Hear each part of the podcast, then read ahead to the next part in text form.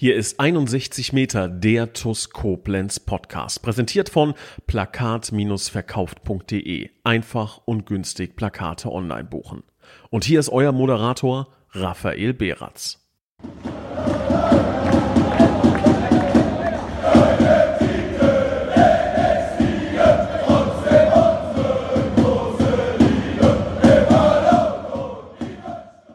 Liebe Schengel, hallo und ein ganz recht herzliches Willkommen zu einer neuen Folge von 61 Meter, dem TUS Koblenz Podcast. Und ich freue mich auf unseren heutigen Gast zum ersten Mal mit dabei. Abwehrkante, ja, die Einmann-Titanmauer der TUS Koblenz, da hinten in der Dreierkette. Herzlich willkommen, Mohamed Recep. Ja, servus Rafa. Danke, dass ich dabei sein kann und äh, danke, danke für deine Einführung. Nicht dafür. Ähm, den Titel hast du dir, glaube ich, schon redlich verdient. Ähm, du bist erst einmal wahrscheinlich zum allerersten Mal hier in so einem, in so einem Podcast, oder? Hast du vielleicht früher schon mal was Vergleichbares aufgezeichnet? Wahrscheinlich. Ähm, ja, tatsächlich zum ersten Mal selber in einem Podcast. Ne, ja. Das Medium gibt's ja, ja, jetzt ein paar Jahre mittlerweile. Mhm. Äh, bin ja selber großer Podcast-Fan, muss ich sagen. Ach ja, äh, okay. Dadurch, dass ich äh, ja einige Kilometer auch schon schon abspule, auch zuvor in meinen Stationen, äh, nicht immer dort gewohnt habe, wo ich auch gespielt habe. Und äh, ja, da, da hat sich das so ein bisschen entwickelt und ist ganz cool, dass ich dann äh, selber heute mal die Möglichkeit habe, da, da, da teil zu sein. Ne? Freue ich mich auch drauf. Ich glaube, das wissen äh, tatsächlich viele TUS-Fans nicht, aber du bist ja, wie du schon eben angesprochen hast, ein kleiner Pendler, denn du bist in Nordrhein-Westfalen wohnhaft. Das ist auch eher außergewöhnlich. Wo genau wohnst du eigentlich? Also kannst du das verraten? Ähm, ja, aktuell in Köln. Mhm. Äh, ursprünglich komme ich aus Leverkusen, da bin ich auch aufgewachsen. Und äh, ja, ich meine, meine Vereine davor äh, hier in Deutschland waren meistens ja im Westen. Mhm. Da war es vom Pott über ja, verschiedene Stationen. Aachen war ich ja auch, äh, da werden wir wahrscheinlich später noch drüber sprechen. Genau, genau. Ähm, ja, dadurch, dadurch habe ich immer ähm, einige Kilometer abgespult, sage ich mal. Ja, du hast es richtig angesprochen. Wir werden heute so ein bisschen über deine Karriere sprechen, aber natürlich auch über die sportliche Situation der TuS Koblenz. Weil ich glaube, als Fan kann ich ähm, guten Gewissens behaupten, dass das aktuell die geilste Phase der Saison ist, gemeinsam mit wahrscheinlich der, der Zeit im Sommer, wenn die ersten Spieltage losgehen, wenn man als Fan so ein bisschen ähm, sich auf die Neuzugänge freuen darf. Ähm, auf dich haben wir uns im Sommer freuen dürfen und du hast äh, direkt, glaube ich, eingeschlagen mit den Spielen gegen Fortuna Düsseldorf. Dürfte vielleicht sogar eines deiner ersten Spiele gewesen sein. Und ja. ähm, dann direkt überzeugt. Also ich habe es, ähm, ich habe mich mal mit einem Kollegen ausgetauscht und ich musste lange drüber nachdenken. Ähm, in der TUS-Historie hat die ja, TuS Koblenz schon ja das ein oder andere Jahr ähm, keinen Innenverteidiger verpflichten können, der direkt so auf Anhieb, ähm, ich sage jetzt mal im Positiven, eingeschlagen hat. Äh, mein Kollege hat dich als äh, Krake bezeichnet, also quasi jemand, der immer sein sein Bein, äh, sein langes Bein irgendwie dazwischen bekommt als als Ballmagnet. Und ähm, ja, das äh, passt, glaube ich, ziemlich gut. Ähm, bevor wir ja so richtig ins Detail gehen, will ich mal grundsätzlich die Frage stellen. Du bist jetzt seit, ja, lass mich nicht lügen, neun, zehn Monaten bei der TuS Koblenz, 22 Spieltage absolviert. Es geht noch um wirklich viel in beiden äh, Wettbewerben. Wie bist du im Verein, wie bist du bei der TuS Koblenz angekommen? Ist der Verein so, wie du es dir vorgestellt hast? Ähm, ja, also bisher bin ich, bin ich wirklich sehr froh, ähm, dass wir uns da so eine, so eine Situation geschaffen haben, dass wir jetzt ähm, im, letzten Drittel der Saison ähm, ja die Möglichkeit haben, zwei, zwei ganz große Würfe zu landen. Und wie du ja selber schon gesagt hast, das ist eigentlich so die geilste Phase in der Saison, wo man weiß, jedes Spiel hat äh, eine riesen Aussagekraft.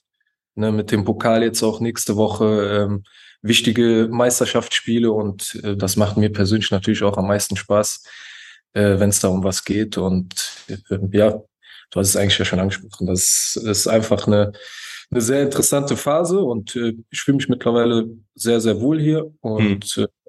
äh, ja, das, das ist das Wichtigste, denke ich. Das heißt, äh, wenn du jetzt quasi in die Vergangenheit reisen könntest, in den Sommer 2022 und äh, nochmal mit dem Vergangenheitsmorecep sprechen könntest und ähm, du ähm, ja quasi den Rat geben könntest, unterzeichne oder sag um Gottes Willen, äh, bloß nicht zu TuS Koblenz, dann äh, wäre es wohl, dass, ähm, dass du es genauso nochmal gemacht hättest mit der TuS. Ja, also es passt bislang.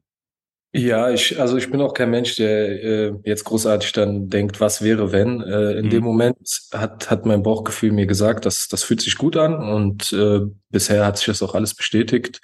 Also ich fühle mich sehr wohl mit dem Umfeld, äh, ja, die Fans, Trainerteam, meine Mitspieler. Also äh, gab bisher keinen Tag, wo ich äh, sage, das habe ich jetzt bereut. Äh, und, und so war das ja auch eine sehr bedachte Entscheidung, die ich damals gemacht habe. Und bisher fühlt sich das alles super an. Ja. Spiegelt sich ja auch ähm, im Positiven wirklich in deinen Leistungen äh, wieder.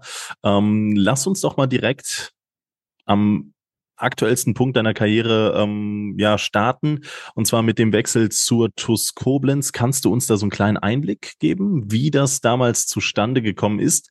Weil ähm, ja so ein Wechsel von dir, klar, wir kommen noch auf deine Vita zu sprechen, aber ähm, es waren dann doch vornehmlich Vereine im Westen der Region, sprich die Region rund um Nordrhein-Westfalen, wenn ich da sehe Homberg, Wegberg-Beek, Alemannia Aachen, das geht ja alles schon in eine gewisse, gewisse Richtung. Ähm, wie kam dann plötzlich der Sprung zur TuS Koblenz zustande in die, vor allen Dingen in die Oberliga Rheinland-Pfalz sah? Ja, äh, richtig. Also damals äh, bin ich ja mit dem FC Wegberg leider äh, abgestiegen aus der Regionalliga West war dann in dem Fall der, der erste Abstieg so in, in meiner äh, Fußballlaufbahn, sage ich mal. Und ja, da hat es ein bisschen gedauert natürlich, dass man sich da ein bisschen sammelt. Ich war äh, zu dem Zeitpunkt im Urlaub, kam dann wieder, hab mit, mit meinem Berater natürlich geguckt, wie es jetzt weitergeht. War natürlich irgendwo auch ähm, mental keine, keine einfache Gesamtsituation, ne, sowas dann äh, mhm. schnell verdauen zu können. Und dann hat man halt geguckt, wo vielleicht ein Paket ist, ähm, ja, wo es, wo es sportlich sehr ambitioniert zugeht und äh, wo das Umfeld auch stimmt und, und ich da wieder, ja, sehr ambitioniert, große Freude äh, am Fußball haben kann. Und ähm, da gab es natürlich verschiedene Möglichkeiten. Äh, wie du gesagt hast, zuvor habe ich ähm, geguckt, dass ich vielleicht nicht so extrem weit von, von meinem Deutschland gespielt habe. Danach kam ja auch eine Phase in, in Amerika. Ähm, ja, und da haben wir geguckt, was, was macht jetzt am meisten Sinn. Und ähm, ja, ähm, faktisch gesehen ist Koblenz dann vielleicht eine Liga tiefer gewesen, aber mhm. äh, das hat, das hat in dem Moment gar nicht für mich äh, den ausschlaggebenden Punkt gegeben, weil ich dann zu den Gesprächen kam. Sam äh, hatte mich damals kontaktiert. Ähm, ja, dann, dann habe ich gedacht, okay, warum, warum soll ich mir das nicht anhören? TuS Koblenz ist immer noch ein Verein mit großer Strahlkraft, ähm, der mir auch ein Begriff war. Und okay. als ich da war und, äh, und mit Stali, Elias, den Verantwortlichen gesprochen habe, habe ich natürlich ein gewisses Gefühl bekommen, was, äh, was sehr gut war. Und ich bin so ein Mensch, der oft aus dem Bauchgefühl äh, heraus entscheidet. Und da hat es für mich keine Rolle gespielt, äh, dass die TUS zuvor auf dem zwölften Rang gelandet ist und ähm, da, da dachte ich, irgendwie passt das einfach. Und äh, ich habe das dann natürlich irgendwo verglichen mit, mit anderen Möglichkeiten, äh, die auch vielleicht noch in der Regionalliga waren, aber im mhm. Großen und Ganzen hat, hat dieses Paket einfach für mich gestimmt. Und äh, ja, ich hatte ein gutes Gefühl dabei. Das Umfeld hat mir einfach gefallen und äh, dann habe ich mir gesagt, hey, ich, ich probiere das. Ich sehe da irgendwie die Möglichkeit, dass wir zusammen irgendwie was Gutes erreichen können und äh, dementsprechend habe ich das dann gemacht. Klingt stark und äh, klingt passend wie die Faust aufs Auge. Ähm, dann lass uns mal tatsächlich in deine Karriere starten. Also du hast es schon angesprochen, du bist ein äh, Leverkusener Jung, gebürtig zumindest, ähm, bist da groß geworden und ähm, hast, jetzt musst du mich natürlich korrigieren, das Fußballspielen allerdings in äh, Köln gelernt. Eigentlich Höchststrafe für jemanden, der aus Leverkusen kommt. Wenn ich das noch richtig ähm, äh, zu deuten weiß, wie das da oben in Nordrhein-Westfalen so äh, gang und gäbe ist. Ähm, erzähl mal, wie, wie bist du zum Fußballspielen gekommen? Ähm, wie kam das? Äh, Leverkusen, Köln, äh, Köln, Leverkusen. Äh, klär uns da mal auf. Ähm, ja, ich meine, Leverkusen und Köln, das ist ja eine, eine, ganz enge Distanz, das ist ganz eng gekoppelt. Äh, angefangen, muss ich sagen, habe ich äh, aber noch in meinem, in meinem Heimatort, damals okay. äh, Chilibusch, wo ich aufgewachsen bin, im Alter von drei Jahren. Also mein Vater ist auch sehr äh, Fußball begeistert und ja, hat mir früh die Möglichkeit gegeben, mich da auszuprobieren bei den Bambinis früher, mhm. als man eigentlich vielleicht schon äh, starten könnte. Also am Anfang habe ich immer mit, mit äh, älteren Jungs gekickt. Und äh, ja, so, so hat sich das Stück für Stück entwickelt. Musste mich da auch ein bisschen durchsetzen. Also für, zwischen drei und äh, fünf oder sechs ist ja dann nochmal ein großer Unterschied. und äh, ich glaube, das hat, das, das hat auch was mit mir gemacht in, im jungen Alter schon, dass ich mich da äh, irgendwie durchsetzen wollte. Und äh, ja, nach dieser Station äh, ging es dann weiter nach Köln. Jugendfußballschule, äh, beim FC auch. Und ja, später bei Viktoria Köln, U19, äh, mein, mein letztes Jahr. Äh, ja, komischer Zufall, ne, wie das im Fußball so ist. Also es hat sich ergeben, dass ich dann in Köln irgendwie meine Fußballlaufbahn, äh, zumindest in der Jugend, hatte. Wie, wie, wie, wie kam das? Also FC erstmal ist ja natürlich die Top-Adresse in Köln. Also du hast ja quasi ganz oben, quasi nach deinem Dorfverein gestartet. Wie, wie kamst du zum, zum ersten FC Köln? Also ist ja dann doch schon ein besonderer Sprung. Ja, ich meine, es gibt ja immer äh, Jugendturniere ne, okay. in, dem Alter, okay. wo man sich da irgendwie beweisen kann. Äh, bei uns äh, gibt's da, boah, wie heißt die, Geisbock Cup gab's damals und mhm. verschiedene mhm. internationale Turniere, äh, wo auch mein, mein Heimatverein eigentlich immer ganz gut äh, in, in den unteren Jugendmannschaften vertreten war. Und äh, da hatte ich die Möglichkeit, mich ganz gut zu zeigen. Und wo die Möglichkeit da war, äh, habe ich das dann auch gemacht und Gott sei Dank äh, hat, hat meine Familie, äh, meine Eltern mich, mich gut unterstützt, das auch machen zu können. Ja. ja, so lief das dann. Ähm, war damals schon klar, dass du Innenverteidiger wirst? Also war das deine angestammte Position? Und weil von dem einen oder anderen höre ich ja, dass die im Sturm gestartet haben und am Ende im Tor gelandet sind. Äh, wie war das bei dir? Ähm, tatsächlich habe ich äh, von klein auf relativ defensiv gestartet. Also okay. Mittelfeld auch. Ne? Ich habe jetzt auch im Seniorenbereich äh, häufiger auf der Sechs gespielt, aber im Großen und Ganzen äh, war EV oder, oder hinten drin so immer irgendwie meine Position. Natürlich hat man sich, äh, wenn man ganz klein war, auch mal ausprobiert und stand ich auch mal im Tor oder so. aber da habe ich gemerkt, dass das äh, nicht unbedingt mein Ding ist. Ähm, ja, aber, aber ziemlich schnell hat sich da herauskristallisiert, dass ich, dass ich äh, hinten so meine Stärken habe, war auch körperlich dann äh, ganz, ganz gut dabei äh, im jungen Alter und ja, hat sich das schon schnell, schnell gezeigt. Also war das tatsächlich so, dass du, ähm, das kann man ja einfach sagen, ähm, mit, mit deinen, ich glaube, 1,90 bist du groß, ne? Dann bist du ähm, rein, rein physisch, rein körperlich natürlich nie ein Kind von Traurigkeit gewesen. Das hat sich dann aber auch schon früh im Jugendbereich gezeigt, dass, dass du dann eher zu den wahrscheinlich größeren und äh, robusteren Spielern gehört hast. Ja, absolut. Doch, absolut. Da habe ich meine okay. Stärken. Natürlich hätte ich auch irgendwie eine Sturmkante sein können, aber ähm, mein Vater war auch eher Verteidiger. Er hat selber auch früher gespielt, vielleicht nicht ganz hoch, aber, äh, aber so im, im Hobbybereich, sage ich mal. Und ja, vielleicht ist da irgendwie so eine Parallele zu ziehen, warum es mich dann eher nach hinten gezogen hat. Okay, ähm, vielleicht gerade noch mal ganz kurz den Vergleich zum ersten FC Köln gezogen. Da gibt es ganz oft ähm, die wildesten Geschichten. Ja, also ähm, ich kann mich schon daran erinnern, dass ein André Mand und ein Daniel von der Bracke mit diversen Fußballspielern, ähm, die jetzt in der Bundesliga beispielsweise spielen, äh, zusammengespielt haben. So bist auch du natürlich wahrscheinlich mit deinen ähm, 27 Jahren schon dem einen oder anderen Gegenspieler gegenübergestanden, hast aber auch wahrscheinlich mit dem einen oder anderen, der vielleicht sogar den Sprung nach ganz oben geschafft hat, äh, zusammengespielt. Kannst du da ein, zwei Takte zu erzählen? Oh, mittlerweile gibt's da, gibt's da glaube ich einige. Also ähm, ja. alleine im, im, im letzten Jahr oder im, im Jahr davor waren ja einige dabei. Im Westen haben wir auch einige Zweitvertretungen, wo, wo so äh, Talente dann rumlaufen. Ob es jetzt ein äh, Mukuku ist oder Tigges, der jetzt beim FC äh, vorne drin spielt, die ja bei äh, Dortmund 2 gespielt haben. Äh, dann hast du einen Chris Führig, der jetzt bei Stuttgart mhm. ist, mhm. damals FC 2 äh, Ismail Jakobs, der äh, Monaco, glaube ich, mittlerweile ist. Also ganz ja, viele, genau, ja. Ganz, ja. ganz viele Jungs, äh, auf die man trifft. Äh, zusammengespielt. In Aachen habe ich mal beispielsweise mit Blenny Drisi, der, der jetzt bei Schalke ist, aktuell bei Regensburg, mhm, mhm. ausgeliehen. Also da gibt es einige Jungs, auf die man da irgendwie trifft und im Nachhinein dann sieht, okay, die Jungs haben es äh, nach ganz oben vielleicht geschafft oder sind auf, auf dem Sprung dahin. Und äh, ja, also das sind die, die mir jetzt äh, zuletzt einfallen. Im Jugendbereich natürlich kam das auch äh, vor, aber das ist bei mir mittlerweile ein paar Jährchen schon wieder zurück. Ähm, ja, da gibt's immer den einen oder anderen. Klar, mit 27 hat man auch schon äh, so ein bisschen was gesehen in der Fußballwelt. Aber ähm, ich glaube, bist noch nicht einmal im besten Fußballeralter angekommen. Also gerade mit 27, da, da ist tatsächlich dann auch ähm, noch eine halbe Karriere mal mindestens zu gehen. Ähm, äh, dann sind wir vom FC Köln zum FC Viktoria Köln in der U19 hast du eben angesprochen gewechselt oder du bist gewechselt, nicht wir.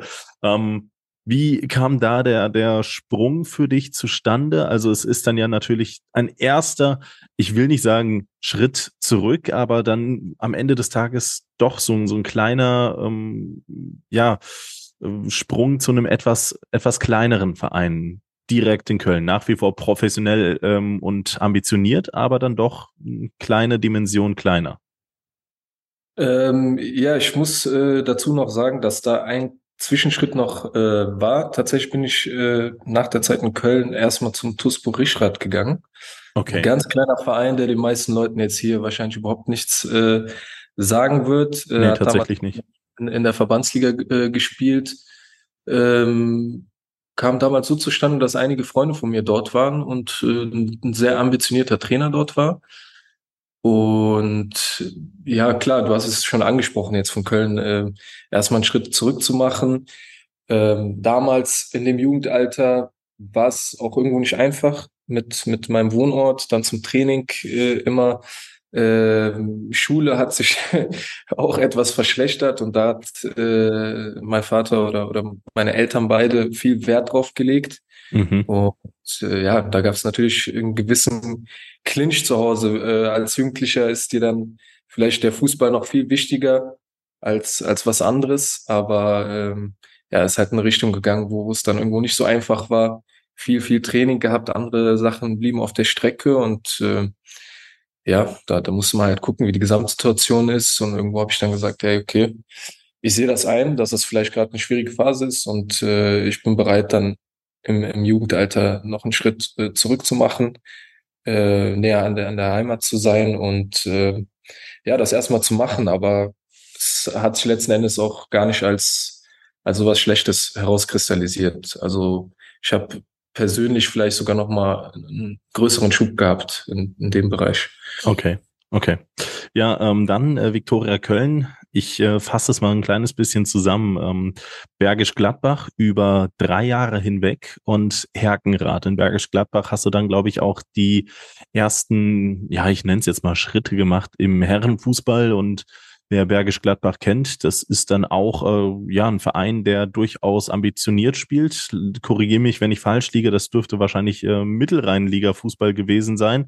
Ähm, also ebenfalls äh, fünftklassig. Ähm, nimm uns da doch mal mit, deine ersten Jahre im Herrenfußball, Bergisch Gladbach und dann später Herkenrath. Wie kam das zustande? Ähm, jawohl, also mit, mit Viktoria Köln sind wir ja damals äh, aufgestiegen. Das war mein letztes äh, U19-Jahr, äh, was nochmal was noch mal ein schönes Ereignis war. Und äh, da macht man sich natürlich Gedanken, wie es jetzt weitergeht im Seniorenbereich, was, was sich da ergibt. Damals hatte ich äh, ja auch vor, vielleicht ein Studium anzufangen. Dementsprechend habe ich dann geguckt, was, was es vielleicht äh, so in der Gegend für, für gute Vereine gibt. Und da ist äh, Bergisch Gladbach eigentlich eine Top-Adresse, ein Verein, der auch äh, ja, bis zuletzt in der Regionalliga gespielt hat. Ja. Ähm, ja, und da kam dort der, der Kontakt zustande. Für mich war es natürlich in dem Alter wichtig, äh, auch die Option zu haben, viele Spiele zu machen. Äh, der Trainer damals war Didi Schacht in, in meinem ersten Jahr äh, auch eine bekannte Schalker Legende oder Ikone, kann man sagen, äh, die mich da überzeugt hat, äh, dorthin zu kommen und, und äh, ja, mein, meine ersten Jahre im Seniorenbereich, sage ich mal, zu absolvieren. Mhm. Ähm, ja, am Ende wurden drei Jahre daraus. Äh, schöne Jahre, auch unter Thomas Tebel später, wo ich viel gelernt habe, einige Spiele auch gemacht habe. Das war ja das Wichtigste, also über 70 Spiele in, in meinen ersten drei Seniorenjahren. Okay. Äh, ja, aber das, das äh, oder der springende Punkt war dann, dass wir leider es nicht in diesen Jahren geschafft haben, in die, in die Regionalliga aufzusteigen. Es war immer ganz knapp. Also wir sind dann auf dem dritten Rang gelandet, auf dem vierten Rang. Und äh, es war eigentlich immer die Ambition, hochzugehen. Äh, und dann hatte ich irgendwann das Gefühl, dass ich vielleicht eine kleine Änderung brauche und nicht mhm. äh, zu komfortabel sein darf, wenn ich wirklich irgendwie nochmal einen Schritt nach vorne machen möchte. Und äh, so kam dann der, der Schritt nach Herkenrath. Äh, eine Mannschaft, ja, was eher ein, ein kleiner Ort ist, ne? Ist ja ein Stadtteil von Bergisch Gladbach tatsächlich, ähm, wo sich aber was, äh, was, was entwickelt hat, was ich gesehen habe. Und äh, dort hatte ich eine überragende Saison. Damals äh, gekrönt mit dem Aufstieg in die Regionalliga. Äh, ja, was, was ein Riesending war für, für diesen kleinen Ort. Und ja, das, das war es bis dahin. Ne? Ich glaube, ich kann mich erinnern, dass ich damals äh, vor Ort war, als du deinen ersten Tag bei der TuS Koblenz hattest. Und äh, da hatte ich, glaube ich, glaube ich, Nils Lapan eine bestimmte Sache gefragt, ich jetzt hier nochmal wiederholen möchte. Der ein oder andere Fachkundige, das ist, glaube ich, etwas, was dich äh, auch noch in 15 Jahren verfolgen wird. Der ein oder andere Fachkundige, der sich mal mit deiner Karriere beschäftigt hat, ähm, sieht er quasi eine Anomalie in deiner Karriere und das ist Spieltag eins bis sechs in Herkenrath. Da steht eine ähm, sechs Spiele Rotsperre und ähm, ja quasi lässt sich das nur erklären mit einem absoluten Schwerverbrechen. Also du hast eine Bank ausgeraubt oder weiß ich nicht, einen Schiedsrichter zusammengeschlagen oder so. Aber ähm, ja, was hat das mit der sechs, äh, sechs Spiele Rotsperre ähm, zu tun? Wie, wie kam die zustande? Gott sei Dank war es wirklich eigentlich kein, keine schlimme Sache oder ein Schwerverbrechen, wie du jetzt gerade äh, gesagt hast. Eher war es äh, eine Lappalie, die schon ja fast sehr, sehr unglücklich gelaufen ist. Also ich habe in, äh, in einem Pokalspiel damals, eine Woche vor Saisonstart, äh, war ein Pokalspiel. Äh, da habe ich die rote Karte gesehen für ein Foulspiel. Ja, gut, jetzt im Nachhinein darüber nochmal zu diskutieren. Der, der Schiri hat mir jedenfalls Rot dafür gegeben und äh, ja, dort war es so, dass du ligaübergreifend dann gesperrt bist. Okay. Dementsprechend hast du dann für, für eine rote Karte, ich meine, drei, drei Wochen oder sowas bekommen. Drei Wochen bekommen. Äh, das waren dann drei Spiele. Die, die blöde Sache dabei war, dass ich in einem Testspiel äh, in dieser Zeit eingesetzt wurde und das war damals nicht regelkonform. Mhm, mh. Und dementsprechend hat sich dann meine Sperre verdoppelt. Sprich, das war äh, ja eine ganz, ganz blöde, ungünstige Situation. Ich kann mich noch erinnern, dass ich extrem äh, traurig und angeschlagen war, dann, äh, sage ich mal, die ersten sechs Wochen da zuschauen zu müssen. Vor allem, wenn ja, du dann klein bist und sehr ambitioniert bist. Aber so kam das dann damals zustande. Du hast es angesprochen, du bist dann mit Herkenrath korrigiere mich, wenn ich falsch liege, aufgestiegen in der Saison 2017, 2018. Ich glaube, in der Saison 2018, 2019, in der Sommervorbereitung, hatte die TUS sogar ein Testspiel gegen Herkenrath, das man dann relativ deutlich verloren hat. Schengel damals ganz frisch aus der Regionalliga abgestiegen mit einer komplett neu formierten Mannschaft, Herkenrath mit einer Regionalligamannschaft. Du allerdings, und auch da darfst du mich gerne korrigieren, falls ich falsch liege, hast allerdings schon den nächsten Schritt gemacht, bist nicht bei der Aufstiegsmannschaft in Herkenrath geblieben, sondern bist zu einer der größten Adressen im äh, ja, westdeutschen Fußball gewechselt, im westdeutschen Regionalliga-Fußball, nämlich an den Tivoli, Alemannia Aachen. Ähm, ja, ich glaube, ein Wieso erübrigt sich da an erster Stelle, aber ähm, du kannst ja trotzdem vielleicht mal aufzeigen, wie der Wechsel da äh, zustande gekommen ist und äh, wie sich das da für dich ergeben hat. Ja, also wie du gesagt hast, äh, wir, wir haben da äh, den, den Aufstieg mit Herkenrad geschafft, was natürlich eine sehr emotionale Sache war und mich irgendwo auch äh, ja noch fester an den, an den Verein eigentlich gebunden hatte. Ähm, kurz vor Ende der Saison kam dann aber der Kontakt zustande äh, zu Aachen. Ähm, ja, ist natürlich ohne viele Worte, das ist ein Verein, der eine, eine riesen Historie hat, äh, ein tolles Stadion, Fans, äh, alles, alles was dazugehört, um einfach mhm. Spaß am Fußball zu haben. Äh, und das ist dann natürlich etwas, wo man sich äh, mit auseinandersetzt. Ich glaube, äh, mein damaliger Trainer bei Herkenrath hätte mich gerne noch, noch ein Jahr da gelassen, aber ja, zu dem Zeitpunkt war das für mich einfach stimmig. Ich wollte diese Chance dann doch irgendwo ergreifen und, und bei so einer Top-Adresse dann dann auch Fußball spielen und äh, ja, es war es war eine überragende Saison und äh, mit der Krönung, dass ich dann diese Möglichkeit äh, bekommen habe, äh, weiter weiter zu Aachen zu gehen. Mittlerweile sind wir ja auch an einem äh, Karrierepunkt angekommen, wo sich dann jeder Fußballer sagt, okay, ey, ich spiele jetzt bei Alemannia Aachen. Ich bin auch noch im ähm, ja relativ jungen Fußballalter. Ich meine, wie alt wirst du gewesen sein? 24. 22 war 22 sogar noch. 22 ja. Jahre. Also wirklich noch ein junger, junger äh, Fußballer, der quasi noch alle Träume berechtigterweise träumen darf, die in Richtung absoluten Profifußball, Drittliga, Zweitliga, vielleicht sogar Bundesliga Fußball gehen könnten. Bei dir war es dann allerdings ein bisschen anders. Bei dir war es anders, denn äh, du bist in die USA gewechselt und das aus einem ganz bestimmten Grund. Ähm, ja, also das, das hatte sich natürlich nicht von Anfang an direkt so abgezeichnet. Äh, man muss auch sagen, dass, dass ich äh, ja jetzt kein Träumer bin. Also ich war dann natürlich in der Regionalliga. Aachen ist eine Top-Adresse, aber äh, ja, da bin, da bin ich in der Gegenwart und schaue nicht, was jetzt vielleicht in drei, vier Jahren sein könnte. Ähm, ja, meine Prio war dann erstmal äh, gut, gut dort anzukommen, gut im Regionalliga-Fußball anzukommen. Mhm. Zwischendurch natürlich auch die ein oder andere Verletzung in dem Jahr gehabt, aber trotzdem belohnt worden mit einer Vertragsverlängerung relativ früh schon äh, damals. Das war das äh, Kuriose, dass ich ja eigentlich noch äh, einen längerfristigen Vertrag hatte. Dann kam aber äh, die Möglichkeit zustande mit Amerika und, und äh, mein Studium weiter fertig zu machen. Äh, ich bin da immer so zweigleisig gefahren, habe das immer im, im Auge behalten und äh, ja, das war mir ziemlich wichtig, da, daran auch zu arbeiten. Und als dann die Möglichkeit Amerika kam und äh, Studium weiterzumachen, auch Fußball zu spielen auf einem guten Level.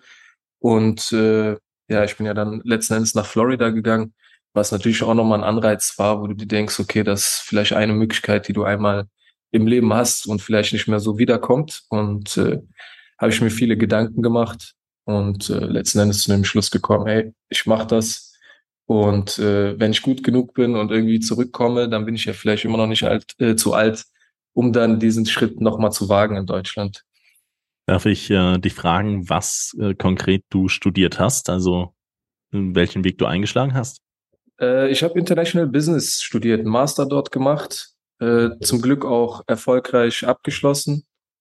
Und äh, ja, das lief ganz gut. Also zwei Jahre habe ich das äh, dort gemacht eine gute Zeit auch am College gehabt und äh, infolgedessen äh, ja auch bei einer Vereinsmannschaft, bei einer Profivereinsmannschaft in Amerika äh, unterschrieben und auch gespielt noch äh, das ein Jahr. Und äh, nee, top, top Erfahrung, kein Tag bereut. Natürlich auch manchmal mit einem weinenden Auge zurückgeblickt, äh, weil natürlich Aachen eine sehr schöne Zeit war, wo ich, wo ich mhm. tolle Erinnerungen hatte und äh, wo es riesen Spaß gemacht hat mit den Fans und, und allem drum und dran, äh, DFB-Pokaleinzug und alles. Äh, aber trotzdem glücklich gewesen, dass ich das gemacht habe und, und für meine Persönlichkeitsentwicklung war das, war das auch eine Riesensache, denke ich. Wie schätzt du den reinen Fußball, also auf amerikanischen und auf deutschem Boden ein? Ich meine, mit Alemannia Aachen hast du natürlich dann schon eine ich sage jetzt mal, Top-Ausbildungsadresse auf sehr, sehr hohem spielerischem Niveau kennenlernen dürfen. Ähm, der Sprung zu den USA oder in die USA, ich weiß nicht, ob es da, ob das College Football war oder schon wirklicher ähm, äh, ja, Men's Soccer, würde man da sagen, wahrscheinlich, ne? Also Herrenfußball. Ähm, wie, wie war das? Wie war der Unterschied? Wie hat sich der Fußball äh, vielleicht auch letzten Endes äh, verändert für dich? Ähm, ja, man muss ja sagen, ich habe beides dort erlebt. Ich habe zum einen College Soccer gesehen und im Anschluss auch, äh, ja, sag ich mal, den Profifußball dort. Ähm, ja, College Soccer ist sehr, ja, wie soll ich sagen, es ist ein sehr hektisches Spiel, würde ich sagen, wo sehr viel äh, Physis gefragt ist, wo es schnell hin und her geht. Äh, das war dann schon eine Umstellung und das habe ich auch gemerkt bei dem ein oder anderen äh, Europäer, der dann rüberkam und erstmal dachte, ey, was was geht denn hier ab? So, ne, der Ball fliegt von einer Seite in die andere, musst du dich ja. da rein, äh, rein, reinschmeißen in alles und so weiter. Aber mir kam es irgendwo gelegen, um ehrlich zu sein, weil, ja, weil ich es irgendwie geil finde, da, da sich so reinzuwerfen und Gas zu geben und mhm. äh, zu ackern und so weiter. Äh, Im Anschluss bei der Vereinsmannschaft, wo, wo ich war, hatte ich einen schottischen Trainer, ein beinharter Typ, auch, auch jemand, der taktisch gut, gut war, aber man muss sagen, in Amerika ist natürlich nochmal eine, eine andere Konzentration im Fußball. Also äh, hier in Deutschland legst du natürlich viel mehr auf taktische, technische Sachen auch nochmal Wert hm. äh, als vielleicht drüben. Ne, das ist im Kommen, also sehr, sehr äh, viel Veränderung, ne, auch, auch drumherum mit, mit den technischen Mitteln, die da genutzt werden. Aber in erster Linie ist es sehr physisch, äh, physisch äh, bedacht und ein sehr schnelles Spiel, hektisches Spiel kann man fast sagen. Und äh, da muss man sich natürlich irgendwo ein bisschen dran gewöhnen, aber für mich war es gut, das, das auch mal kennenzulernen, sowas. Ja, ähm, klingt hochspannend. Ich glaube, ähm, viele wünschen sich ja wahrscheinlich auch einfach diese Zeit nochmal im Ausland machen zu können, weil es dann auch einfach nochmal eine komplett neue Erfahrung im, im Leben ist. Du stehst äh, fernab der Familie auf ähm, fremden Boden, muss man so sagen, und äh, kannst auch für dich auch einfach komplett neue Erfahrungen sammeln. Und wenn man das mit dem Fußball kombinieren kann, umso besser. Ihr, liebe Schengel, ihr könnt ähm, zwar vielleicht kein Auslandssemester jetzt gerade in den USA machen, dennoch allerdings hier in der Region die besten der besten Jobs absahnen und zwar mit jobs56.de. Top-Jobs aus unserer Region für unsere Region. Es ist das alteingesessene Spiel. Ähm, es gibt eine Handvoll toller Unternehmen, die auf Job 56 nach tollen Arbeitnehmern suchen.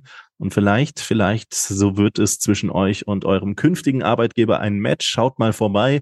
Unter anderem sucht Copado nach Tischlern und Schreiner zur Fertigung und Montage hochwertiger Einrichtungsmöbel. Hans-Werner van Heesch ist auf der Suche nach Kraftfahrern.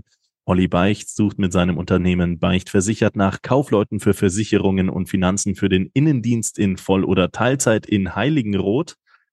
Äh, Rundor Türautomatik sucht nach Servicetechnikern und Lutz Müller nach Steuerfachangestellten in Koblenz auf Vollzeitbasis und die KTO GmbH nach Mitarbeitern für Geräteaufbereitung und Kälte- und Elektrotechnikern in Koblenz-Kesselheim. Das und mehr auf www.jobs56.de. Ja, und von den USA hast du dann äh, deinen äh, nächsten Job, wenn wir direkt beim Thema sind, äh, wieder im Fußball gefunden. Allerdings ähm, so deutlich das zumindest auf Transfermarkt nicht sofort. Also ähm, 1. September 2021 steht bei mir das Datum deiner Vereinslosigkeit. Deinen Verein hast du erst am 1. Januar 2022 mit dem FC Wegberg B gefunden. Ähm, ja, äh, wie kam der Sprung zwischen den USA und Deutschland wieder zustande? Du hast es angesprochen, du hast da ähm, zwei Jahre am Ende des Tages tatsächlich studiert. Das ist ein gewisser Zeitraum, in dem wahrscheinlich sehr, sehr viel erlebt wurde, sehr viel neue Impressionen äh, mitgenommen wurden, auch mit einem kurzen Gastspiel beim VfB Homberg in Deutschland für ein paar Monate. Ähm, das äh, kennt man ja von dem einen oder anderen Studierenden, der dann immer mal wieder für ein paar Monate wieder in Deutschland ist, bis dann weiß ich nicht, das nächste Semester startet oder es dann quasi wieder mit dem College losgeht. Ähm, wie war die Zeit? Wie war die Zeit nach dem äh, College? Ähm, wie bist du dann wieder hier in Deutschland angekommen? Was waren deine, deine Ziele, Träume, Wünsche und äh, kurzfristigen Pläne? Ähm, ja, damals, als ich äh, dann das Studium abgeschlossen hatte, ähm, ja, war, war, war wieder in meinem Gedankenspiel, den Fußball äh, vielleicht ähm, wieder nach vorne zu rücken. Und äh, dann hat sich die Möglichkeit mit Tormenta FC ergeben, dort zu bleiben, also in Amerika vor Ort zu bleiben. Und äh, habe mich dann wieder auf, äh, auf äh, Pro Soccer und, und den Profifußball da ein bisschen äh, zu fokussieren und da eine Möglichkeit zu ergreifen. Mhm. Dort war ich dann auch. Äh, man muss leider dann auch sagen, dass äh, das Ganze ein bisschen von Corona gekennzeichnet war. Sprich, äh, am Ende des Tages konnte ich jetzt keinen Besuch äh, bekommen oder es war auch ganz schwer, nach Amerika einzureisen. Das hat die Gesamtsituation für mich auch damals nicht so einfach gemacht, muss ich sagen. Ähm, ja, also da war der Gedanke dann auch länger dort zu bleiben, vielleicht dort mhm. die mhm. Karriere äh, zu starten oder, oder weiterzumachen. Äh, aber im Großen und Ganzen war es einfach eine persönliche Entscheidung, ne, womit ich mich vielleicht eher wohlgefühlt hätte, ähm, ja, dann doch einen Schritt wieder in die Heimat zu machen. Und okay, okay. dann hat man äh, geguckt, was es da für Möglichkeiten gibt. In Amerika geht ja die Saison ein bisschen anders. Da spielst du ja von äh, März bis, bis Oktober, November so die Zeit. Mhm, Dementsprechend mhm. ist das dann äh, ja hier in Deutschland dann irgendwo mittendrin, wenn es da dort aufhört. Und äh, ja, der nächstgelegene Transferzeitraum wär, war dann zu dem Zeitpunkt der Winter. Und äh, das war dann mein Ziel, bis dahin äh, irgendwie zu gucken, dass ich da eine Möglichkeit bekomme. Und ja, da musst du natürlich gucken, wo ist da irgendwo eine Planstelle offen. Am liebsten wollte ich natürlich in die Regionalliga zurück und das ist Gott sei Dank dann äh, gelungen mit dem mit dem äh, FC Wegberg mhm, äh, mhm. unweit meiner meiner Heimat. Also Wegberg ist ja da in Mönchengladbach. Und ja, das hat gut gepasst und äh, dementsprechend habe ich dann im Januar dort äh, ja bis zum Ende der Saison unterschrieben. dass ähm, ja bis zum Ende der der ja jetzt laufenden Spielzeit, also oder beziehungsweise der abgeschlossen 2022 war das Ganze. Äh, Korrigiere mich, wenn ich falsch liege, aber das müsste dann doch auch überschneidend gewesen sein mit der Zeit, in der André Mand unter anderem beim FC Wegberg gespielt hat. Habt ihr damals zusammengespielt? Äh, nee, den André habe ich äh, verpasst, kann man sagen. Also er war ah, okay. zuvor dort. Ja, ja. Also André war ja schon bei der TuS Koblenz in der vergangenen Saison und mhm. dort habe ich dann bei Wegberg gespielt. Also das heißt, er war vor mir schon stimmt, im Wegberg hat, Ach, hat du, das, das war ein Denkfehler meinerseits. Du warst ja gar nicht für anderthalb Jahre in Wegberg, sondern gerade einmal ein, ein halbes Jahr, bis du dann genau, quasi den, den Sprung zur TuS gemacht hast. Okay, Verstehe ich, verstehe ich. Und dann letzten Endes, wie eben anfangs im Podcast schon, schon angedeutet, quasi zu TuS Koblenz gekommen. Wie das hat sich alles aufgezeigt. Also, ähm, ja, 27 Jahre, jung, muss man nach wie vor noch sagen. Ähm, hast noch einiges vor dir, aber auch schon einiges erlebt in der Karriere. Aber wenn du jetzt mal so ein bisschen auf diese, auf diese, ja, 10, 15, 20 Jahre, die es mittlerweile schon sind, ähm, mit, mit den Jugendjahren zurückblickst, ähm, das ist schon etwas, auf das man, glaube ich, stolz sein kann. Also das ist schon eine richtig coole Karriere, wo du dir aber auch ähm, zwischenzeitlich ein Standbein aufgebaut hast, aber auch richtig geile Stationen, beispielsweise mit Alemannia Aachen, auch mit dem ersten FC Köln im Juniorenfußball hattest, Erfolge gefeiert hast, äh, aber auch schon äh, ja eher, eher unglückliche Momente mit Abstiegen äh, hast hinnehmen müssen. Also du hast schon ein bisschen was gesehen im Fußball. Ja, auf jeden Fall, wie du gesagt hast, ähm, ich, bin, ich bin da sehr glücklich und äh, bin auch kein Mensch, der jetzt irgendwie traurig ist über etwas, was nicht passiert ist oder hätte passieren können.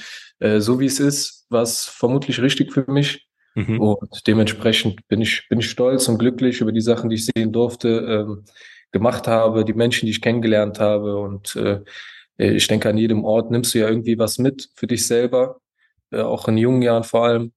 Und ne, ich bin happy, wie es gelaufen ist. Ich bin happy, jetzt auch in Koblenz zu sein und äh, genieße da jeden Tag, wo, ich das machen kann, äh, was mir am meisten Freude bereitet. Und äh, dementsprechend bin ich da sehr positiv. Wirkt auch äh, wahnsinnig reflektiert, äh, vielleicht auf die aktuellen Ziele der TuS Koblenz geblickt. Wie ähm, äh, wie offensiv äh, formulierst du die Ziele für, für dich persönlich? Also sagst du, du willst ganz klar nächstes Jahr in der Regionalliga spielen beispielsweise und ähm, im DFB-Pokal. Ich weiß gar nicht, hast du schon mal einen DFB-Pokal spielen können? Also kannst du darauf auch gleich leider, mal eingehen. Leider noch nicht. Also wir ja. hatten die Möglichkeit mit Aachen, die dann gegen Leverkusen in der ersten Runde gespielt haben. Also wir haben uns qualifiziert, aber dann bin ich ja äh, nach Amerika gegangen und leider hm. habe ich dieses Jahr nicht okay. äh, miterlebt. Ja. Ach, ausgerechnet gegen Leverkusen wäre genau, wahrscheinlich auch genau, nochmal was verrückt, für dich gewesen. Ganz verrückt damals. Ja. okay, okay. Ja, dann äh, das ist zumindest ein Ziel, das man jetzt in, ins, ins Auge fassen kann. Und da kommen wir tatsächlich jetzt auch so ein bisschen auch schon zur aktuellen Thematik ähm, um ja die TuS Koblenz im Allgemeinen aktuell. Wir haben es angesprochen. Es sind die Wochen der Entscheidung. Ähm, wir haben viele Spiele auf Messerschneide in den letzten äh, Tagen und Wochen äh, erleben dürfen, beispielsweise mit dem FK Pirmasens, dann ähm, der FV Engers, das Spiel, wo wir dann im Elfmeterschießen gewonnen haben, wo du quasi noch bis äh, sieben Minuten vor Anpfiff gewackelt hast und dann äh, ja das äh, zwischenzeitliche 1 zu 0 markieren konntest, was auch eine unfassbar wilde Begegnung war. Ähm, das sind schon alles äh, wahnsinnig äh, intensive Fußballspiele. Wie bereitet man sich da als Spieler, als, als Team mental, aber auch einfach seinen Körper darauf vor, auf diese, auf diese Aufgaben. Weil auch gerade bei dir ging es ja auch einfach darum, wie kriegen wir dich jetzt äh, rechtzeitig fit nach deiner Verletzung aus dem Spiel? Ich meine, gegen Wald Algesheim war es da gewesen. Ähm, das sind dann ja auch nochmal unfassbar ähm, wichtige Entscheidung, weil du darfst ja auch nicht zu früh am Ende des Tages in den Ring geschmissen werden, um dann noch eine, ähm, ja, vielleicht sogar längerfristige äh, Verletzung zu riskieren, einfach weil es um wahnsinnig viel geht. Also das sind ja so viele kleine Faktoren, die stimmen müssen. Ähm, wie wie ähm, wird das, wie wird das gehandhabt? Wie machst du das? Oder die Mannschaft? Ähm, ja, im Großen und Ganzen ist es natürlich irgendwo auch Kopfsache, wie du auf gewisse Phasen oder gewisse Sachen reagierst. Ne? Ähm, ja, du, du, du musst deinen Fokus natürlich darauf legen, äh, diese Ziele zu erreichen. Und ich glaube, das ist äh, momentan ganz gut bei uns. Jeder weiß, was so seine Aufgabe ist. Äh, jeder weiß, was es bedeutet, ähm, wenn, wenn wir diese Ziele erreichen wollen, was man dafür machen muss. Und äh, wenn du bereit bist, das zu machen, dann, äh, dann können alle an einen Strang ziehen, sage ich mal, und äh, das gemeinsam auch erreichen. Ne? Also so ein Spiel mhm. wie Engers war natürlich verrückt für mich persönlich, weil ich gefühlt äh, eine Stunde vor, vor Spielbeginn noch gar nicht wusste, äh, wäre es jetzt okay für mich zu spielen oder nicht. Gott sei Dank war äh, unser Doc äh, dabei, hat mir das grüne Licht gegeben. Äh, letzten Endes ist es auch sehr positiv für mich äh, ausgegangen und für die Mannschaft natürlich. Äh, und, und in solchen Phasen musst du einfach im Kopf so frei sein und alles andere ausschalten. Ja. Und einfach Spaß dabei haben, ein geiles Spiel abzuliefern, äh, die Fans irgendwie mitzunehmen. Und ähm, ja, es macht doch einfach Spaß. Also am Ende des Tages, jeder, jeder merkt das doch, wenn wir, wenn wir uns voll reinwerfen und alles geben, dann sind wir erfolgreich. Und äh, ja, das, das honorieren die Fans ja auch von außen und, und das mhm. Umfeld. Mhm. Ähm, ja, dementsprechend ist es ja mehr als wert, äh, dafür zu kämpfen, jeden Tag und im Training und so weiter, alle zu pushen. Wir wissen, dass wir äh, eine große Möglichkeit haben, die Saison hier äh, zu krönen und, und was äh, zu was Besonderem zu machen. Und äh, ich denke, äh, mittlerweile gibt's keinen, der da, der da nicht für brennt und jeden Tag da alles, alles auf den Platz lässt, dass wir das auch irgendwie vielleicht schaffen können. Mit 27 Jahren stehst du ja noch äh, bestens im Saft, ähm, hast nichtsdestotrotz kleine Wehwehchen jetzt äh, zuletzt äh, abkriegen müssen. Jetzt blicken wir auf eine wirklich wieder unfassbar intensive Woche hin. Also wir, wir fiebern regelrecht hin. Ähm, Samstag auswärts in Auersmacher. Also ich weiß gar nicht, ob du weißt, wo Auersmacher liegt. Du persönlich, das sind genau 500 Meter Luftlinie zur französischen Grenze. Also tiefstes, tiefstes Saarland. Ähm, dann Mittwoch Pokal Immendorf. Und dann Heimspiel, zweite Mannschaft des ersten FC Kaiserslauterns äh, an Sonntag, dem 16. April.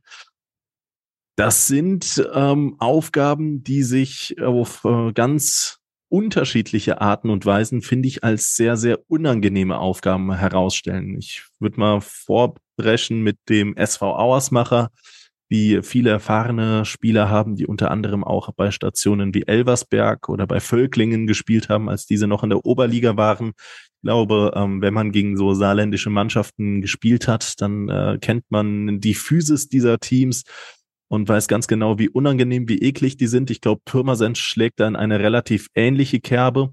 Ähm, dann ähm, Mittwoch Pokal gegen den TUS Immendorf, der in den letzten 23 Ligaspielen ganze 22 Mal gewonnen hat, der mit 5 zu 1 im Rheinland-Pokal gegen den Aweiler BC gewonnen hat, mit 3 oder mit 4 zu 1 gegen den FC Germania Metternich gewonnen hat, also ein wirklich äh, außergewöhnlich starker Bezirksligist ähm, hat, glaube ich, auch schon knapp 20 Punkte Vorsprung auf ähm, den, den zweiten, den zweitplatzierten. Es sind wahrscheinlich 14 oder 16 Punkte, wenn man es genau nehmen möchte.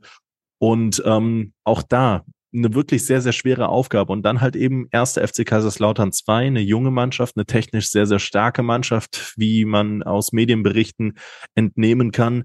Und das alles zusammengefasst in eben acht Tagen. Diese drei Spiele mal wieder, ähm, drei Spiele gefühlt allesamt wieder mit Endspielcharakter, weil natürlich auch die Konkurrenz fleißig am Punkten ist.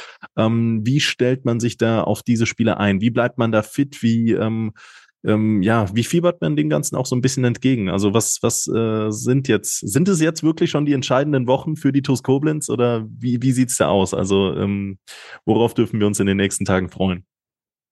Äh, ja, also entscheidend ist jedes Spiel. Ne? Jedes Spiel wird so angegangen, dass, äh, dass wir da voll fokussiert sind. Am Ende des Tages musst du die Gegner, egal äh, wie sie heißen oder wer das jetzt ist, ob es Immendorf ist oder äh, Kaiserslautern, die, die musst du halt einzeln betrachten und äh, sehr ernst nehmen und, und mhm. wahrnehmen. Aber auf der anderen Seite ähm, ja, weiß doch, was, was wir können. Und äh, wenn wir 100 Prozent geben, dann sind wir in der Lage, jede Mannschaft äh, sehr, sehr, sehr schwer zu machen.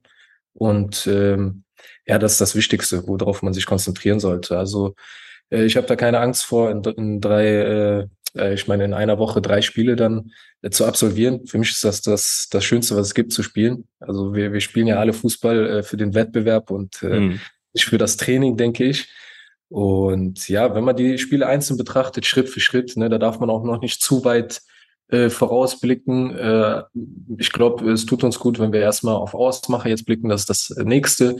Wenn wir das gut absolviert haben, können wir dann auf den Pokal und alles, was darauf äh, folgt, schauen. Aber ähm, ja, die Trainingssteuerung wird da entscheidend sein, äh, wie jeder äh, ja, da durchkommt und, und sich gut pflegt und äh, das alles sehr ernst nimmt und, und wahrnimmt, dass es für uns äh, entscheidende Wochen sind, kann man so, kann man durchaus so sagen, aber ähm, mir macht das, mir macht das keine Kopfschmerzen. Ich freue mich da extrem drauf und, und mit den Zuschauern auch. Und äh, ich glaube, das wird, wird jetzt eine geile Zeit, eine geile Phase für uns alle. Die Mannschaft war ja jetzt in den vergangenen Wochen dann doch so ein bisschen gekennzeichnet von der ein oder anderen Verletzung. Gerade die jungen Wilden hat es äh, hier und da erwischt. Ähm, wie sieht es da, also falls ich dich das überhaupt fragen kann, wie sieht es da lazarettmäßig aus? Zunächst einmal, fühlst du dich wieder komplett schmerzfrei? Schmerzfrei? Fühlst du dich da wieder komplett fit? Und ähm, Gibt es irgendwelche Hiobsbotschaften aus dem Training oder dürfen wir mal weiterhin leise hoffen, dass äh, ja, dass sich das Lazarett nach und nach so ein bisschen dann doch eher erlichtet? Ähm, boah, ich würde wahrscheinlich sagen, Stali oder Elias können dir da äh, noch, noch konkretere Infos geben, aber Mit Sicherheit, ich klar. Auf dem, auf dem Trainingsplatz sehe, ähm, ja, ist eher eigentlich eine positive Tendenz. Mit, mit Eldin ist jemand wieder zurück. Äh, wir haben Justin, der jetzt nicht mehr gesperrt ist. Also langsam fühlt sich das Ganze wieder äh, im Vergleich zu den Vorwochen. Ich meine, klar, Verletzungen gehören irgendwo dazu. Das kannst du ja nicht äh, großartig einkalkulieren. Wir hoffen natürlich, dass das äh, bis zum Ende der Saison jetzt nicht, nicht mehr irgendwas äh, Tragendes ist oder, oder was uns da extrem einschränkt. Aber aktuell ist es eher eine positive Tendenz, denke ich. Mhm. auch bei mir persönlich, äh, ich fühle mich gut, Gott sei Dank. Ich bin sehr froh, dass äh, das äh, Wald-Algesheim-Spiel mich dann doch nicht so äh, schwer getroffen hat, wie zunächst erstmal ein, äh, angenommen.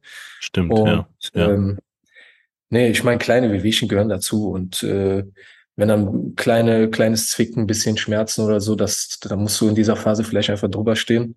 Und äh, wir wissen alle, wie, wie wichtig das jetzt gerade ist und äh, das blendest du dann auch aus mit, mit dem Adrenalin und so weiter. Äh, da kannst du über deine Schmerzgrenze gehen. Und ich glaube, die meisten sind da äh, auch oder alle sind da mit an Bord und, und machen mhm. das auch. Und äh, nee, ich bin, ich bin da guter Dinge, dass das gut klappen wird. Das bin ich auch und äh, liebe Schengel, ich hoffe, ihr werdet zahlreich auch erscheinen. Zum einen in Auersmacher, Immendorf, da muss ich, glaube ich, keinen mehr aufrufen. Das Spiel, ich glaube, die Netto-Verkaufszeit lag bei unter 24 Stunden. Da waren quasi alle äh, Karten äh, bereits äh, vergriffen. Dementsprechend ähm, eine wirklich, ja, spannende Woche, auf die wir uns freuen äh, können, auf die wir uns freuen werden. Und ähm, ich äh, bin auch gespannt, was äh, ja der Rest der Saison so für uns bereithält. Vielleicht noch so ein bisschen in den Abschluss einkehr, ähm, einkehrend. Ähm, wir haben noch nicht über dich so ein bisschen ähm, in, in Sachen privater Natur gesprochen. Wir kennen jetzt den Fußballer, den, den Abwehrmann, den, den Krieger Mohamed Recep aber wir kennen jetzt noch nicht äh, den äh, Mohamed Recep quasi hinter den Kulissen. Wie sieht es aus? Also wie bist du ähm, als, als äh, Mensch privater Natur? Wie ähm, sehen deine Ziele vielleicht sogar aus über den Fußball äh, hinausgehend? Ähm, in welche Richtung soll es da mit dir gehen? Ähm, kannst du uns noch so einen kleinen, kleinen Einblick geben, ähm, was, was äh, hinter dem Mo steckt, der mal nicht auf dem Fußballplatz steht? Äh, boah, wo, wo könnte ich da am besten anfangen? also, äh, ich glaube, ich bin relativ entspannt mittlerweile. Relativ entspannt könnte man sagen. Natürlich, wie jeder Mensch, habe ich da so mein, meine Ziele, Träume, äh, ja, was, was auch außerhalb des, des Fußballs äh, geschieht. Aber momentan ist der Fußball so das, was mich erfüllt. Natürlich nebenbei habe ich auch gewisse Interessen, die ich, die ich dann mache. Ne? Natürlich, also mir ist immer wichtig, da einen gewissen Ausgleich zu haben, auch für den Kopf, verschiedene Sachen sich anzuhören, anzugucken, mhm. äh, Podcasts auch unter anderem zu konsumieren. Das macht mir auch Spaß, zum Beispiel. Ähm, ja, auch das, das, was ich gelernt habe, da ein bisschen weiter fortzuführen. Ähm, ja, ansonsten privat, ich, ich freue mich immer, wenn, wenn ich äh, mein Umfeld, meine Familie, meine Freundin bei mir habe und äh, uns, uns allen es gut geht und das ist für mich da so das Wichtigste. Ähm, ja, ansonsten relativ entspannter Typ, würde ich sagen. Und, und ich finde es geil, dass ich, äh, dass ich eine Menge Spaß hier haben kann mit dem Fußball und äh, alles weitere wird sich ja dann abzeichnen, was, was dann weiteres kommt. Ähm, ja, in der Gegenwart bin ich glücklich und das ist schon mal ganz gut. Und wir sind mehr als äh, glücklich mit dir, Mo. Ähm, ich hoffe, dass der gemeinsame Weg noch ein bisschen äh, andauern wird und freue mich vor allen Dingen erst einmal auf die nächsten Wochen und Monate. Ich glaube, wie gesagt, das ist die absolut heiße Phase, liebe Schengel. Jetzt ins Stadion zu kommen, lohnt sich wahrscheinlich mehr denn je, denn jetzt wird äh, um jeden einzelnen Punkt, jetzt wird um jeden einzelnen Meter noch mal mehr gefeitet als ohnehin schon die TUS, die Schengel in einer wirklich äh, sehr, sehr vielversprechenden Ausgangslage. Ähm, da ist jedes Spiel gefühlt ein Endspiel und jedes Tor wird äh, frenetisch gefeiert. Ich freue mich drauf, ich freue mich richtig drauf und ähm, ich freue mich vor allen Dingen auch drauf, jetzt gleich äh, Mohamed Recep überfallen zu können mit dem TUS Bitburger Moment der Woche. Aber bevor er mir diesen mitteilt, möchte ich nochmal ähm, einen kleinen Aufruf starten und das in eigener Sache. Und zwar, ähm, der ein oder andere wird sich vielleicht noch an die TUS-Fahnen erinnern aus grauer Vorzeit. Wenn da jetzt Fragezeichen auftauchen, ja, richtig gehört, TUS-Fahnen. Und zwar geht es um diese riesigen Fahnen, die beim Einlaufen damals geschwenkt wurden bei den Schengeln. Auf der Suche nach diesen Fahnen bin ich nämlich aktuell. Die wurden insbesondere zu Zweitliga-Zeiten geschwenkt. Ich glaube, in den letzten zehn Jahren sind die nur noch zwei, dreimal in äh, oder zum Einsatz gekommen. Bitte, wenn ihr Informationen zu ähm, den Inhabern dieser Fahnen habt, äh, meldet euch doch bitte einmal an folgende E-Mail-Adresse fahnen at tuskoblenz.de und ähm, ich wäre wirklich verbunden, wenn da jemand eine ähm, ja eine lauwarme Spur hat und äh, wir da vielleicht sogar die ein oder andere Fahne von damals nochmal auftreiben könnten. Ich habe da Großes vor. Und äh, falls sich der ein oder andere auch ähm, interessiert zeigen würde, mal so eine Fahne in äh, kurzer bis mittelfristiger Zukunft zu schwenken, kann er sich ebenfalls sehr, sehr gerne ad an fahnen.tuskoblenz.de wenden. Und ähm, alles weitere würde ich dann besprechen. Und noch ein zweiter kleiner Aufruf in eigener Sache. Das TUS TV sucht derzeit nach wie vor nach Unterstützung im Bereich des äh, Videocuttens, des Videoschneidens, Spielzusammenfassungen schneiden etc. pp und einen äh, Kameramann. Also sollte sich da jemand ähm, vielleicht interessiert zeigen, auch gerne melden. Das könnt ihr tatsächlich ebenfalls über die gleiche Mailadresse machen, fahnen.toskoblenz.de, da kommt ihr ebenfalls bei mir raus oder mich auf den sozialen Kanälen, die Toskoblenz auf den sozialen Kanälen anhauen. Ähm, alle Wege führen am Ende des Tages nach Rom. Ähm, ich freue mich von euch zu hören.